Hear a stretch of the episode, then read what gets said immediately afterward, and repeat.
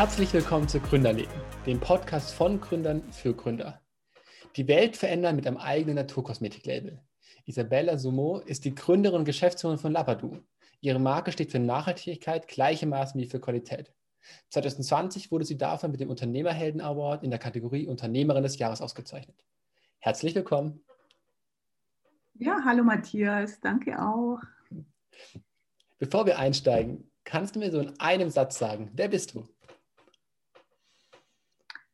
Ja, ich bin die Isabella, ich bin jetzt 47, ich habe zwei Jungs äh, mit 10 und 18 Jahren, bin seit kurzem alleinerziehend und ich bin eben die Geschäftsführerin von Belfil GmbH äh, mit der Marke Lapado Naturkosmetik. Und die Firma habe ich schon vor zwei Jahren gegründet und das Label ist aber erst seit Sommer letzten Jahres live, also auch mit mhm. Online-Shop und ähm, auch mit dem Versuch, eben mehr in den lokalen Handel zu kommen, bin ich da jetzt eben aktiv geworden. Mhm. Und was genau machst du? Oder was macht das Label? Ja, wir stellen äh, im Prinzip Zero Waste Naturkosmetik her. Ähm, es sind sehr, sehr hochwertige ähm, Körperpflegeprodukte der Grund, weshalb ich die Firma und dann eben die Kosmetikmarke gegründet habe, war tatsächlich, um unsere Erde von Plastik zu befreien und auch ähm, ja, unsere Badezimmer schöner zu machen, indem wir eben diesen ganzen Plastikmüll loswerden. Äh, allein äh, in Deutschland fallen ja pro Jahr circa 18 Millionen Tonnen Verpackungsmüll an. Und ja, als vor fünf, sechs Jahren das immer mehr in der Presse eben auch transparent wurde, was wir da für immense Probleme mit Plastik haben, habe ich das halt längere Zeit beobachtet und das hat mich eben sehr bewegt. Äh, ich habe mich dann halt äh, länger und intensiver damit beschäftigt, ähm, bin in, in, ja, in quasi die Research gegangen, habe mir das alles angeschaut, was gäbe es denn da an Optimierungsmöglichkeiten. Ich war zu der Zeit noch angestellt bei Sony Music im Trade Marketing und ich bin aber ein sehr, sehr naturverbundener Mensch und ja, meine Familie waren immer schon irgendwie große Umweltschützer und ich konnte es halt dann irgendwann nicht mehr mit ansehen und habe eben gesagt, also da muss man einfach was tun, das äh, kann so nicht weitergehen und habe dann eben überlegt, was kann man für Lösungsansätze bieten, die aber auch eben mehr oder weniger bequem sind für die Menschen, weil das war vor fünf, sechs Jahren auch langsam der Trend, dass die verpackungsfreien Läden äh, entstanden sind, was natürlich ein super toller Ansatz ist. Es ist aber halt auch für die Leute ziemlich aufwendig. Sie müssen sich vorher überlegen, was brauche ich, was nehme ich an leeren Behältern mit. Dann muss man es dort erstmal abwiegen, die leeren Behälter dann selber auffüllen, dann wieder zur Kasse, dann wird wieder gewogen und so weiter. Und ich dachte mir eben, es wäre doch vielleicht schön, äh, gerade in so einem ich sag mal, Luxus-Körperpflegesegment ähm, diese Arbeit den Menschen abzunehmen und eben die Produkte für sie abzufüllen, also sprich in Mehrwegglasflaschen anzubieten. Das war eigentlich so mein Hauptanliegen. Mhm. Und das treibt dich an und deswegen hast du gegründet oder gab es noch andere Gründe? Ja, also tatsächlich war das der Hauptgrund. Ähm, es war sicher auch so ein bisschen von den Umständen so, dass ähm, ich mit den zwei Kindern halt auch nicht mehr so Gas geben konnte beruflich, wie ich es halt vor den Kindern gewohnt war. Ich hatte vorher auch eine eigene Abteilung, also war auch im Management. Es ging dann eben nicht mehr mit den Kindern.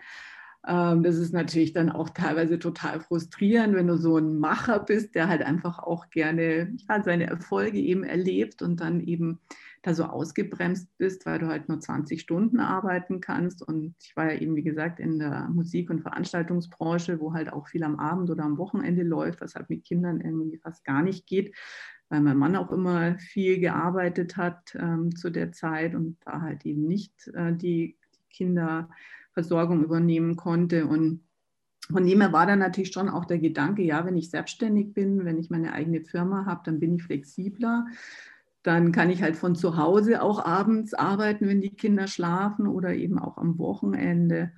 Und aber überwiegend würde ich sagen, war es tatsächlich so eine Sinnfrage für mich, dass man sich halt Anfang 40 dann auch mal fragt, ja, ähm, was mache ich denn da? Wofür investiere ich eben meine Zeit beruflich und ergibt es einen wirklichen Sinn langfristig für mich? Und den habe ich ja unterm Strich auch nicht mehr gesehen. Es sind natürlich schöne Produkte, Musik und so hat auch Spaß gemacht. Aber ja, ich habe mir gedacht, ich, ich habe da so, so eine tiefe Verbundenheit eben zu diesen Themen und so einen starken Antrieb, da was zu bewegen, was zu verbessern. Also ich generell glaube ich, bin ich ein Mensch, der immer irgendwie optimieren möchte und habe dann da eben, denke ich, meine Berufung gefunden. Mhm. Cool. Super, super cool. Und kannst du uns noch ein bisschen abholen, was waren denn deine ersten Schritte? Okay, du hast das Problem gefunden, du möchtest starten, das klappt für dich. Also was hast du dann so als allererstes so gemacht? Bist als erstes zum Amt gelaufen, hast deine GmbH gegründet oder was waren die Schritte? Nee, also es war wirklich ein langer und auch langsamer Prozess, Aha. den ich mir, also die Zeit musste ich mir auch nehmen, weil, also ich war ja anfangs eben nach wie vor auch angestellt und nebenbei eben Familie und Haus und so weiter zu managen.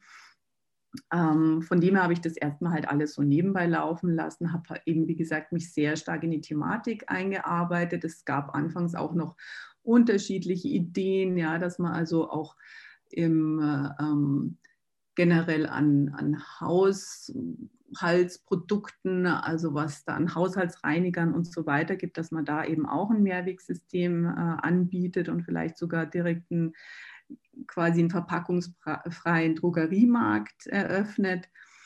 Ähm, damit habe ich mich lange beschäftigt und habe aber dann eben letztlich gesagt, okay, das wäre ein ziemlich großes Risiko, direkt mit einem Laden, mit so einem eigenen Konzept zu starten. Und es ist eben vernünftiger, erstmal das online aufzubauen.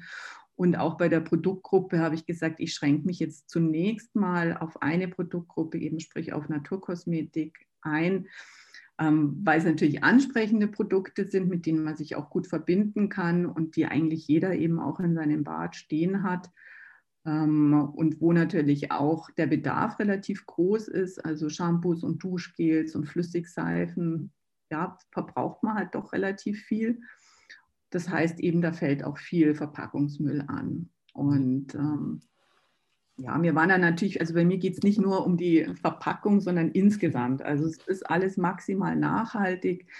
Ähm, es wird eben in, in Tirol werden die Flüssigprodukte für mich in Glasflaschen abgefüllt, die Glasflaschen. Das war zum Beispiel auch ein sehr, sehr langer Weg, äh, um überhaupt die richtigen Glasbehälter zu finden, weil halt die Verpackungsindustrie immer noch oder zumindest zu dem Zeitpunkt, aber es hat sich bis heute meiner Meinung nach auch noch nicht signifikant was geändert, ähm, sich sehr auf Plastik konzentriert, auch auf Bioplastik. Damit habe ich mich halt auch lange beschäftigt, ob das eine Option ist. Aber es ist halt sehr, sehr viel ähm, Augenwischerei. Also wenn man sich dann wirklich in der Tiefe damit beschäftigt, dann sieht man halt, also eigentlich macht wirklich nur Mehrweg mehr Sinn und da eben dann auch Glas, weil ist natürlich ein wunderschöner, wertiger Stoff, ein schönes Material. Ähm, und Recycling ist aber auf der anderen Seite eben auch da nicht der Weisheit letzter Schluss, weil das Recyclingverfahren halt extrem energieaufwendig ist. Also Glas wird bei 1500 Grad Celsius eingeschmolzen, dann hat man natürlich sehr viel Kühlwasser, was wieder verschwendet wird. Und ähm, dann bei der Produktion von neuem Glas braucht man natürlich auch wieder neues Rohmaterial, was eben bei Glas hauptsächlich Sand ist. Und was da sehr interessant ist, Sand ist mittlerweile der zweitwertvollste Rohstoff der Erde, mhm. also nach Wasser, weil natürlich wahnsinnig viel für die Bauindustrie verwendet wird. Da hat eine regelrechte Mafia, gibt es da mittlerweile um Sand, also dass Sand vom Meeresboden aufgeschaufelt wird und rausgeholt wird. Ähm, also es ist alles, also ich würde so sagen, um deine Frage zu beantworten, ich habe sehr, sehr viel recherchiert und mir unglaublich viel Gedanken gemacht. Ich habe dann sehr lange eben nach den passenden Geschäftspartnern, also Zulieferern gesucht. Äh, eben die Glasflaschen kommen aus Mailand. Das war mir natürlich auch wichtig, dass man da nicht irgendwie ein Glas aus China sich ähm, bestellt. Und ähm, ja, also ich arbeite nur mit europäischen Zulieferern zusammen und ich habe ja auch noch feste Seifen, die sind mir im Prinzip, die sind zu mir gekommen, da habe ich auf äh, einer Naturkosmetikkonferenz, wo sich so das Who is Who der Naturkosmetikbranche quasi trifft. Einmal im Jahr habe ich äh, die Chefin von einer ganz, ganz tollen ähm, Naturkosmetikmanufaktur kennengelernt und wir hatten dann gleich so einen persönlichen Kontakt und ich habe dann spontan gesagt, du, wie wäre es, wenn ich dich mal besuche? Ähm, ja, das war dann eben auch so, und wir haben dann gemeinsam eben Seifen gerührt, also feste Seifen ist so ihr Schwerpunkt äh, in einem ganz, ganz ähm, anspruchsvollen Bereich. Also sie verwendet halt auch so gut wie nur biologische Rohstoffe, also äh, aus kontrolliert biologischem Anbau und halt wirklich in liebevollster Handarbeit gefertigt. Mhm. Und ja, das hat mich so begeistert, aber eben auch von der Wirkung sind die Seifen einfach unglaublich. Also ich habe noch nie so tolle Seifen verwendet. Mhm. Ganz, ganz ehrlich, diese Aussage. Also ich mache jetzt da keine Eigenwerbung, mhm. sondern es ist wirklich so. Und da habe ich gesagt, die muss ich mit ins Sortiment aufnehmen. Und natürlich sind feste Seifen auch immer schon mehr oder weniger ein Zero-Waste-Produkt gewesen, bietet sich natürlich total an für die Leute, die sich da Gedanken machen, dass sie einen nachhaltigen Lebensstil führen wollen. Und aber auch da habe ich mich entschieden, eben nicht mal ähm, Kartons für die festen Seifen zu verwenden, weil Papier ist natürlich auch eine wahnsinnig wertvolle Ressource. Also ich finde, da wird oft auch so ein bisschen oberflächlich beurteilt, dass ja, das kann man gut recyceln und so weiter, das ist quasi Naturmaterial, aber es ist natürlich auch an der Herstellung sehr aufwendig und es sind Ressourcen. Also ich finde, man muss mit allen Ressourcen sehr bewusst umgehen und da habe ich mich halt auch auf das absolute Minimum ähm, eingelassen, dass ich sage, okay, dann nehmen wir wirklich nur Banderolen, dünne Papierbanderolen, aber eben aus einem äh, zertifizierten Recyclingpapier, gedruckt in einer Umweltdruckerei, die auch für jeden Druckauftrag einen Baum pflanzt. Also wie gesagt, ich suche wirklich mhm. so nach der maximalen Nachhaltigkeit und versuche halt Ressourcen zu sparen, wo es nur geht. Und ein Aha. weiterer Punkt ist bei den Produkten, eigentlich bei allen Produkten auch so, dass sie multifunktional sind. Also die Flüssigprodukte, da sind ähm, zwei eben auch dabei, die man sowohl als Shampoo als auch als Duschgel nehmen kann. Und bei den festen Seifen sind drei dabei, die eben ähm, fürs Gesicht, für den ganzen Körper und eben auch für die Rasur super mhm. geeignet ja. Okay.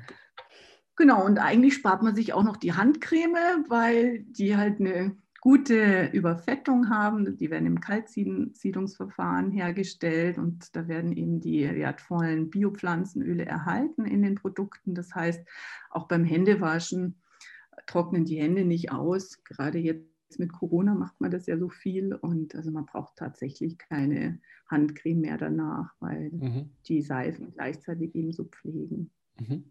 Cool. Du erzählst so begeistert von deinen Produkten, aber was waren so deine größte Herausforderung bei der Gründung vielleicht auch? Ja, die begegnen mir eigentlich täglich. Das hört ja. auch nicht auf, habe ich das Gefühl. Ich muss auch ehrlich sagen, ich war schon hin und wieder mal an dem Punkt, äh, wo ich beinahe aufgegeben hätte, wo ich echt mhm. Lust alles hinzuwerfen. Also ich finde es gar nicht so einfach, eben ganz tolle Geschäftspartner zu finden. Also da merkt man eben dann auch manchmal, dass sich so die Geister scheiden, was halt Engagement und, und ähm, Verlässlichkeit und so weiter anbelangt.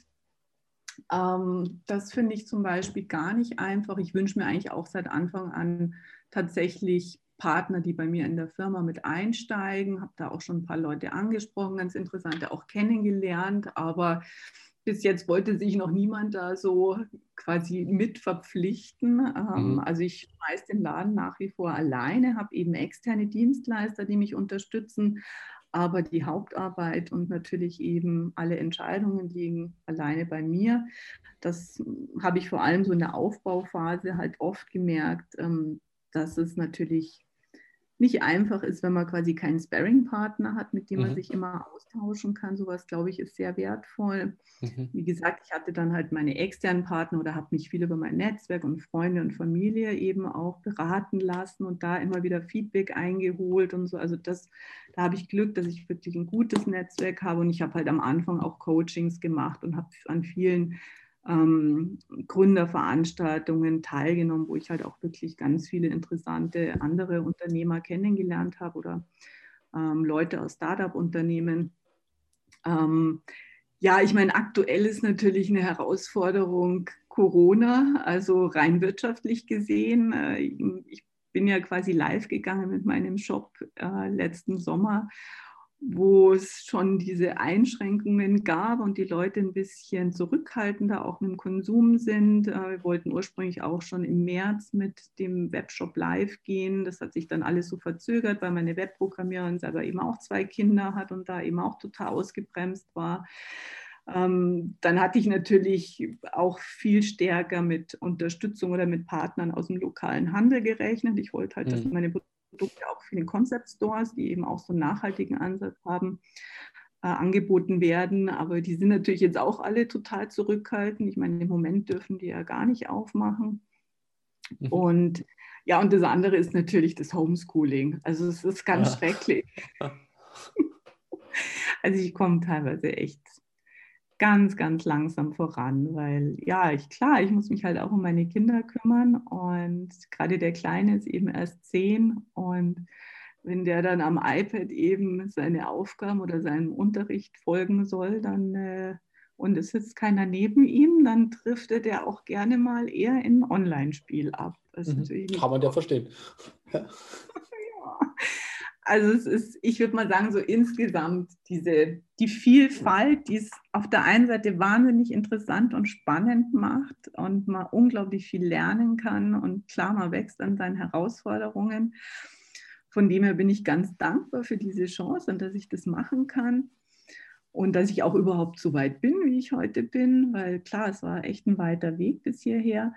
Auf der anderen Seite ist das eben auch gerade die Herausforderung, das alles unter einen Hut zu bekommen und das halt Tag für Tag. Und dann halt auch diese ganzen verwaltungstechnischen Dinge mit äh, ja, Jahresabschluss und mhm. Inventur und dann passt wieder was nicht mit dem, ähm, dem IT-System und also dieser ganze Kleinkram. Ich glaube, wenn man da nicht selber als Unternehmer drinsteckt, dann kann man sich das gar nicht vorstellen, was, mhm. also was das für ein Umfang an Aufgaben ist. Mhm.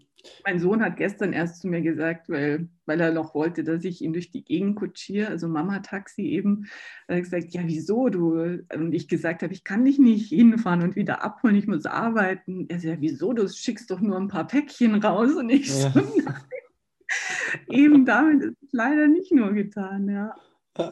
Cool super, super sympathischer Einblick. Also wie, wie machst du es dann? Also wie kombinierst du die Freizeit mit der Arbeit? Also das ist jetzt ja, scheint ja wirklich eine sehr große Herausforderung zu sein.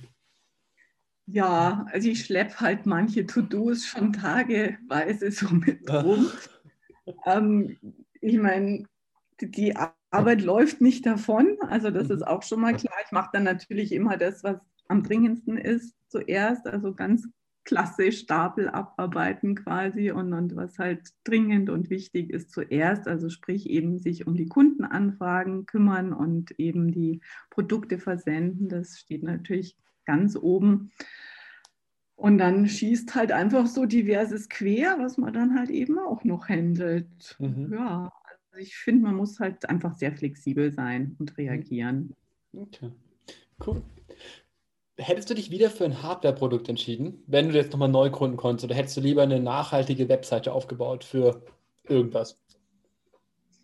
Also tatsächlich fände ich es auch sehr, sehr interessant, ähm, eine Plattform ähm, irgendwann mal ähm, ja, mit für Unter also wo sich Unternehmen treffen können, die eben ihren Fokus auf nachhaltigen Dienstleistungen oder Produkten haben. Mhm. Weil unsere Welt ist mittlerweile so extrem digital und gerade jetzt mit Corona zeigt sich das natürlich, dass das auch Riesenvorteile hat, dass wir eben digital so gut vernetzt sind.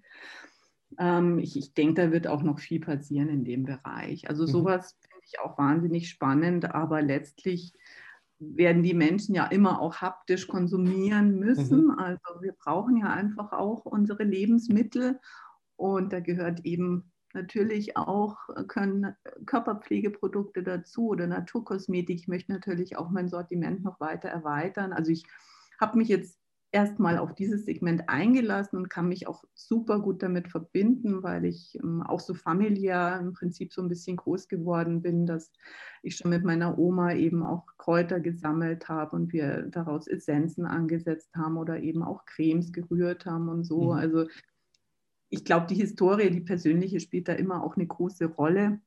Ich komme jetzt eben eigentlich nicht so aus dem digitalen Bereich. Ich habe halt immer sehr, sehr viel mit Menschen gearbeitet. Ich war lange in der Beratung und äh, im Vertrieb. Und von dem her mir liegt tatsächlich so das Wohl der Menschen wahnsinnig, wahnsinnig am Herzen und ihnen da halt gute Lösungen anzubieten, die ihnen selbst gut tun und eben auch schöne Zeiten ermöglichen, wo sie sich selbst gegenüber was Gutes tun können, achtsam ähm, mhm. konsumieren können, ähm, auch vielleicht gemeinsam eine schöne Auszeit zu haben.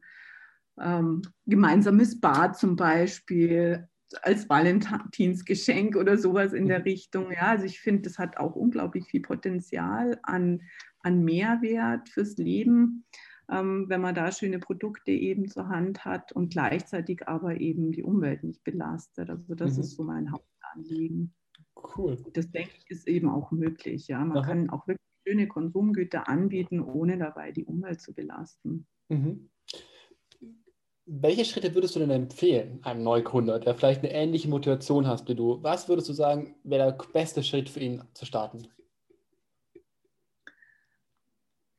Ja, also ich glaube, dass es schon eine wichtige Grundlage ist, ähm, sich gut zu informieren, ähm, sich auch ganz stark mit der Zielgruppe auseinanderzusetzen. Ich glaube, eine wichtige Voraussetzung ist auch wirklich, dass es ja ein Herzensprojekt ist, weil ich glaube, nur dann hält man auch durch. Also mir hat wirklich immer meine Liebe zur Natur und meine Erdverbundenheit weitergeholfen. Wenn ich solche Durchhänger hatte und eben auch gezweifelt habe, dann habe ich mir halt wieder den Sinn vor Augen geführt, wieso mache ich das eigentlich? Und das hat mir wieder die Kraft gegeben. Von dem her, glaube ich, ist es ganz wichtig, dass die, Inten die Intention halt auch ganz klar ist für denjenigen, der gründen möchte. Und ich glaube schon, dass es auch wichtig ist, dass man sich ähm, ein, ja, ein gutes Gerüst quasi an Informationen dann holt. Also ich habe halt natürlich auch ein Gründungscoaching gemacht und bin zu vielen Veranstaltungen gegangen. Also es sind ja dann auch so viele begleitende Themen, mit denen man sich beschäftigen muss, also mhm. auch Rechtsthemen und so weiter, also was man alles alleine gar nicht bewerkstelligen kann. Also ich denke schon, dass es wichtig ist, sich Zeit zu nehmen und sich fundiert äh, mit dem Thema, das einen interessiert, auseinanderzusetzen, wenn man in dem Bereich gründen möchte. Und schön ist es sicher, wenn man auch ähm, Sparing-Partner hat oder halt zumindest dann eben Dienstleister, die einen unterstützen. Mhm. Aber ich glaube, unterm Strich ist tatsächlich Durchhaltevermögen das Aller, Allerwichtigste, dass mhm. man nicht aufgibt und da einfach auch viel Vertrauen hat, dass es immer auch irgendwie weitergehen wird. Cool, super schöne Einstellung. Ich habe noch drei ganz kurze Fragen für dich, wo ich drei ganz kurze Antworten haben möchte. Ernährst du dich gesund? Relativ. Okay. Würdest du dich als erfolgreich bezeichnen? Ich weiß, es ist schwer, ganz kurz zu beantworten. Ich weiß. Ja, also tatsächlich würde ich auch sagen, das ist relativ. Ich wünsche natürlich eigentlich, dass ich schon erfolgreicher wäre. Ja, also mhm. es, ich bin halt momentan echt ein bisschen gebremst durch die Umstände, die ich ja vorher schon erzählt habe. Aber wenn ich dann wieder zurückschaue, was habe ich alles schon geschafft und ähm, wenn ich auch sehe, wie begeistert die Leute alle von den Lapado-Produkten sind, dann freue ich mich halt riesig und das ist für mich natürlich der schönste Erfolg, zu sehen, mhm. dass die Leute die Sachen echt auch lieben. Okay, schön. Schaust du Fernsehen? Ja, hin und wieder. Okay, super. Also von meiner Seite wäre die Zeit jetzt auch schon rum und ähm, vielen Dank, dass du da warst. Ich fand es einen ganz besonderen Podcast, weil du sehr viel, sehr persönliche Einblicke gegeben hast. Hat mir sehr gut gefallen. Und ja, alle, danke dir, Matthias. Gerne. Und alle, die zuhören, ihr werdet in der Beschreibung natürlich sämtliche Links zu den Social Media Plattformen als auch zur der Webseite von Lapado und zur Isabel finden. Und genau. Ja, dann wünsche ich dir eine super Woche, noch ein schönes Wochenende und allen da draußen auch. Und bis dann.